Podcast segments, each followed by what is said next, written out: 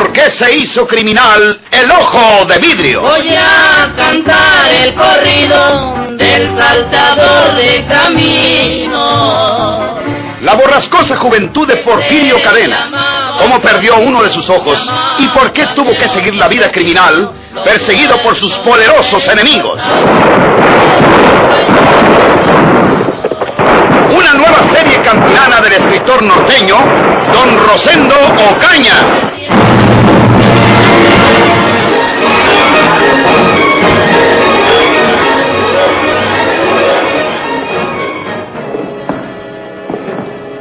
Por el centro del patio de la cárcel, caminando hacia la salida, iban María de Jesús y su extraño acompañante. Un hombre viejo, de luengas barbas entre canas, un tanto encorvado y tardo en el andar.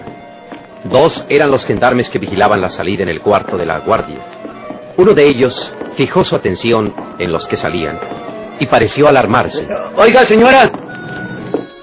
¿Quién es ese amigo? Entonces usted me avisa si le sigue ese dolor en el pecho a Porfirio y veremos lo que se puede hacer. Sí, doctor, que le vaya bien. ¿Es el doctor Barocio de Morelos? Mi hermano Porfirio lo conoce y me dijo que se lo trujera para que le mire una herida vieja que tiene en un costado de una vez que le dieron un tiro aquí. Y ya lo examinó y dice que si le sigue el dolor, pues tendrá que verlo otra vez. ¿eh? ¿Entró con usted ese doctor? Sí, nomás que él iba adelante cuando yo llegué con ustedes para que me revisaran la canasta. El doctor Barrocio ya se había pasado de gilo. ¿Por qué no dijiste que venía contigo? Pues yo creía que lo habían mirado cuando entró conmigo. Como no me preguntaron nada, pues yo tampoco dije nada. Pero el señor juez ya sabe que iba a venir el doctor Barocio a ver a mi hermano y le dio permiso. Bueno, está bueno.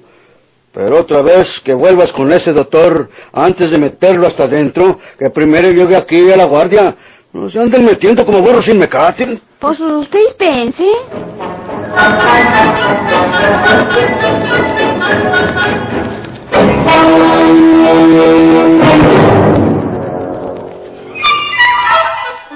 Era lo que menos esperaba el licenciado Ramón Hinojosa, juez de letras de aquella fracción judicial. Cuando hablaba seriamente con la señora doña Sóstenes, exhortándole a que se condujera con la verdad, sonó el disparo de un arma y la mujer se sintió herida. Por atenderla, el juez no pudo salir a ver quién era el jinete que oía a todo galope. Mientras llamaban al médico, los niños de doña Sóstenes fueron enviados con la vecina. Afortunadamente, al parecer, el tiro no ha sido mortal.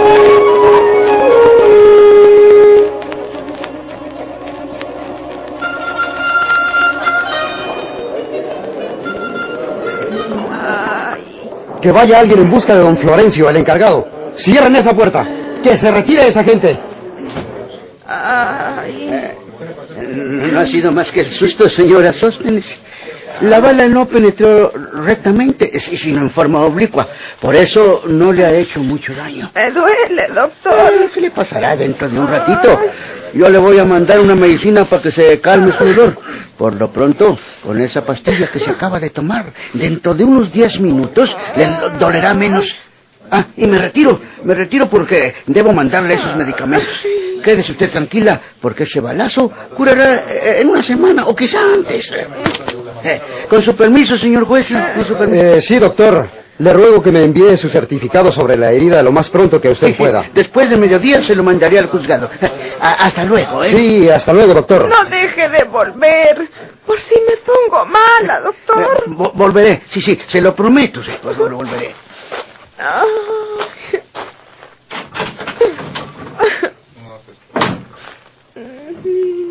Debe usted tranquilizarse, señora. Ya ha oído lo que dijo el médico. Su herida no es de cuidado. ¿Y los niños?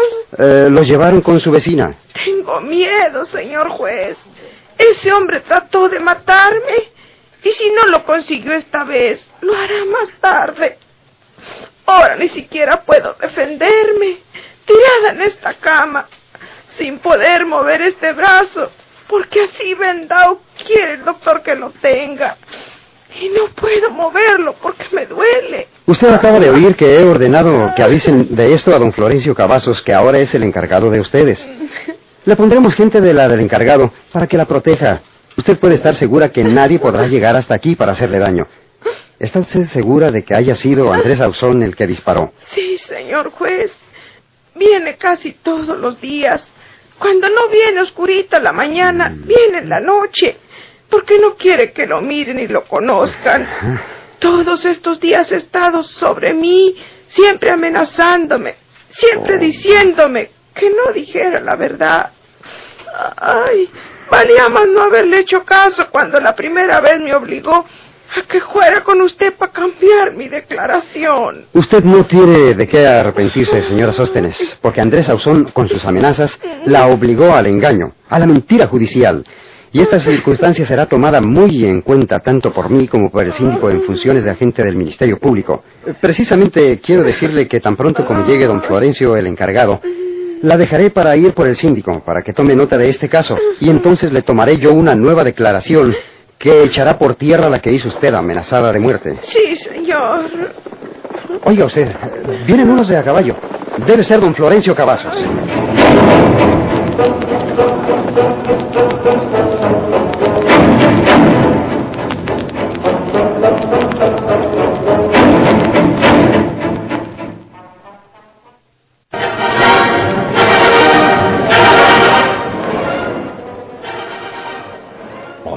Andrés Sauzón de veras se ha vuelto loco. Y anda como una fiera, señor juez de letras. Se va a espantar usted cuando le diga lo que hemos mirado en la majada de la sierra. No tuvimos que buscar mucho porque los perros, o los coyotes, o cualquier animal de por allá, nos ahorró el trabajo. Hallamos el cadáver del muchachillo pastor. Lo mató Andrés Ausón. Pues, ¿quién sabe, señor juez de letras? El cadáver del muchacho te hecho garras. Tengo la seguridad de que fue atacado por alguna fiera que bajó de la sierra. Lo identificamos por las garras que traía.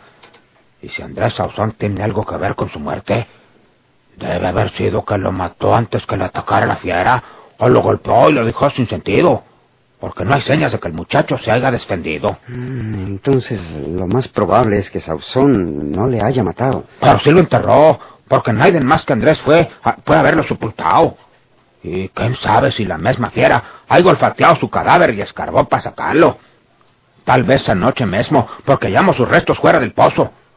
Pero lo más duro, lo más feo de este asunto, señor juez de letras, es lo que le voy a decir a usted. ¿Qué? Hallamos también el cuerpecito de un niño, que con seguro es el hijo que le robaron a María Jesús. Muerto. También hecho garras. Oh.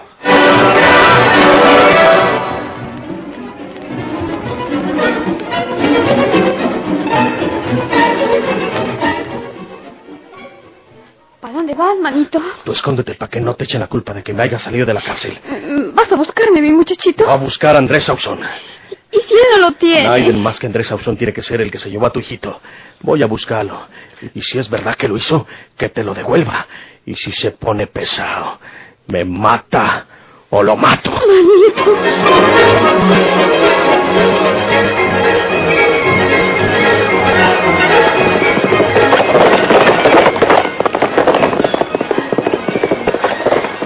tengo que irme muy lejos de estas tierras. De buena suerte que Porfirio Cadena está encerrado. Si no fuera encina, tenía que cuidarme de ese mentado de vidrio.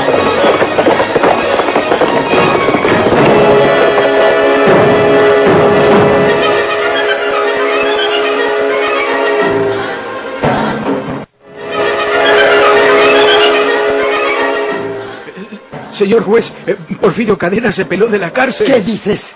¿Pero cómo se fugó? Eh, La culpa fue de Marcial, el compañero, señor juez. Eh, María de Jesús fue a visitar a Porfirio y luego salió acompañada de un viejo desconocido que dijo que era el doctor Barocio, que, que usted le había dado permiso para que lo viera porque tenía quién sabe qué mal, pero ese viejo no era otro que Porfirio.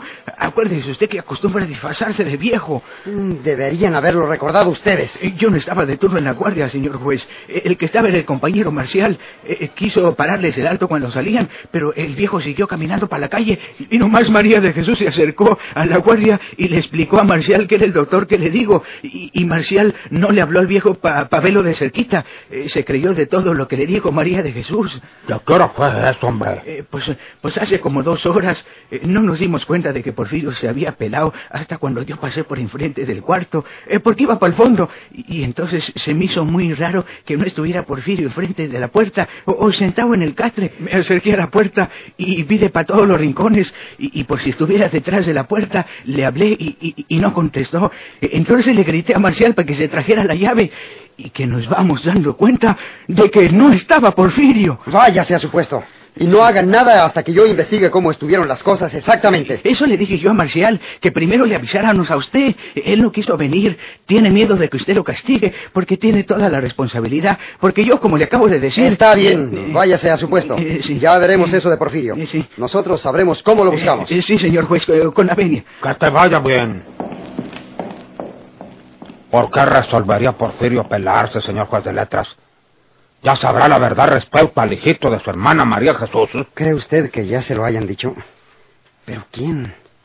¿Puede haberlo sabido María de Jesús? Yo creo que no. Porque la gente que fue conmigo a la majada y que lo sabe todo, aquí anda. No ha entrado para la vía. ¿Quién más lo puede ir a contar?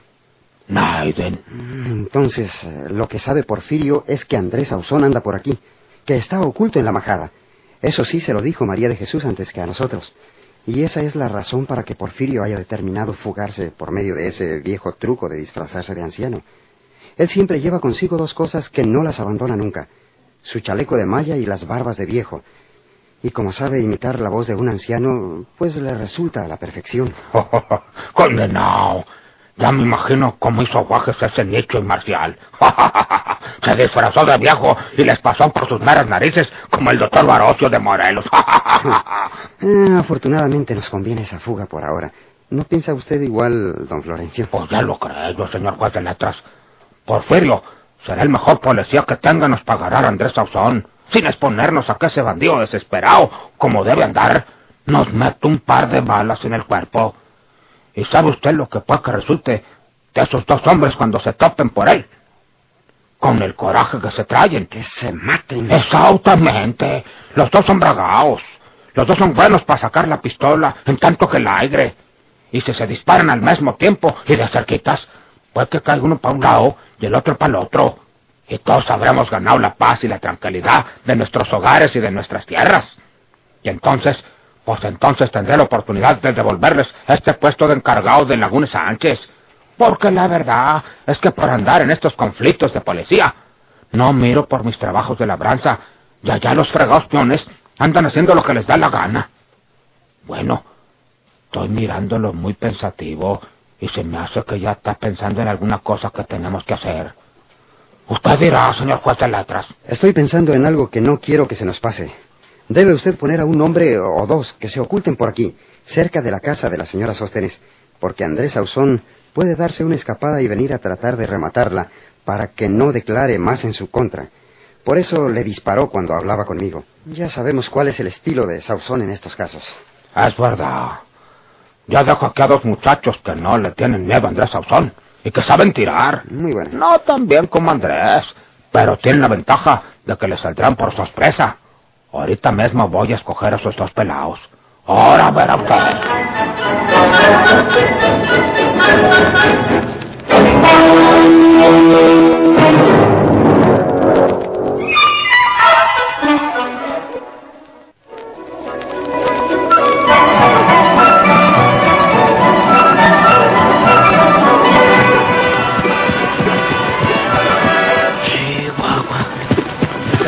Morral en el jacalito de la majada.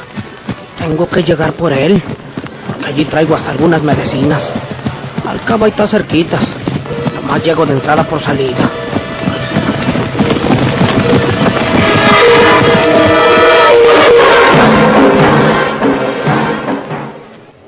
¿Qué pasó aquí? Ya se tiró la manteca. Aquí es estaba enterrado el muchacho pastor. Y resulta que está el puro pozo. ¿Qué pasó? ¿Escarbaron los animales o lo cayó a alguien? No. Si hubieran escarbado los animales, hubiera señas de que lo dejaron entre la tierra. Alguien escarbó aquí con cuidado y se llevó el cadáver, o lo que quedaba del cadáver. A ese muchacho pastor no lo maté yo, lo mató el tiguerío, lo mismo que al huerco de María Jesús. ¿Yo qué culpa tengo que haya llegado esa fiera? Bueno, en el caso del huerco de María Jesús, sí tengo responsabilidad, porque yo me lo robé de su casa, pero... Ah, chihuahua. Pues si aquí hay una bola de huevas frescas, fresquecitas. Aquí anduvo gente hace rato, con toda seguridad. Descubrirían también el pozo donde enterré el huerco. Voy a ver. No más falta que también hayan hallado ese pozo. Por aquí está. Si lo hallaron, peor para mí, porque van a creer que yo lo maté. Me van a echar la culpa. Y Porfirio es capaz de salirse de la cárcel. O lo dejan salir para que me busque para matarme. Hijo, si también escarbaron aquí y se llevaron lo que quedó de los restos del huerquillo. Ahora sí voy a temerla sin de vela. Ahora sí que me van a echacar la muerte madero. Yo no lo maté. Yo me lo robé nomás. Pero van a decir que yo me lo robé y luego lo maté. Mejor no llego al jacalito. Que se pierda lo que traigo en el morral. Hasta las medicinas que había comprado para el caso ofrecido. ¡Me largo de aquí!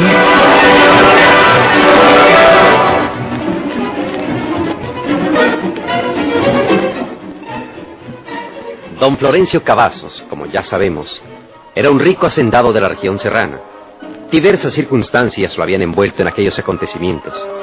Y si bien había aceptado el cargo de encargado de la región de Laguna de Sánchez, era porque ya significaba una amenaza para todos los hogares la ola de sangre que se había desatado en aquellas tierras. Don Florencio llegó a su casa, de paso quedando de verse enseguida con el juez en su despacho. Se sentó a la mesa y su mujer le sirvió hasta tres tazas de café que el viejo hacendado saboreaba con su cigarro de hoja, mientras pensaba en el posible desenlace de aquellos graves acontecimientos. ¿Quieres otra taza de café? Ya te has tomado tres, Florencio. No, ya no tengo tiempo para tomar más café.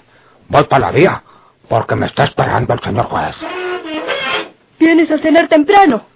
No sé a qué horas va a venir. Ah, nos veremos, vieja. Dios te acompañe.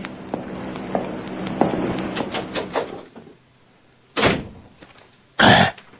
¿Tú? Don Florencio, ya sé lo que hizo ese desgraciado asesino con el hijito de mi hermana María Jesús. Emprésteme un caballo y una pistola. No, no quiero robármelo. Emprésteme usted, don Florencio. Voy a acabar con la maldita vida de Andrés Sauzón.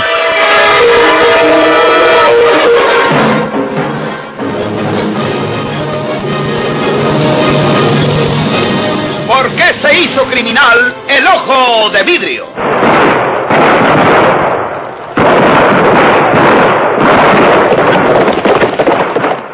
Gracias por su atención. Sigan escuchando los vibrantes capítulos de esta nueva serie rural.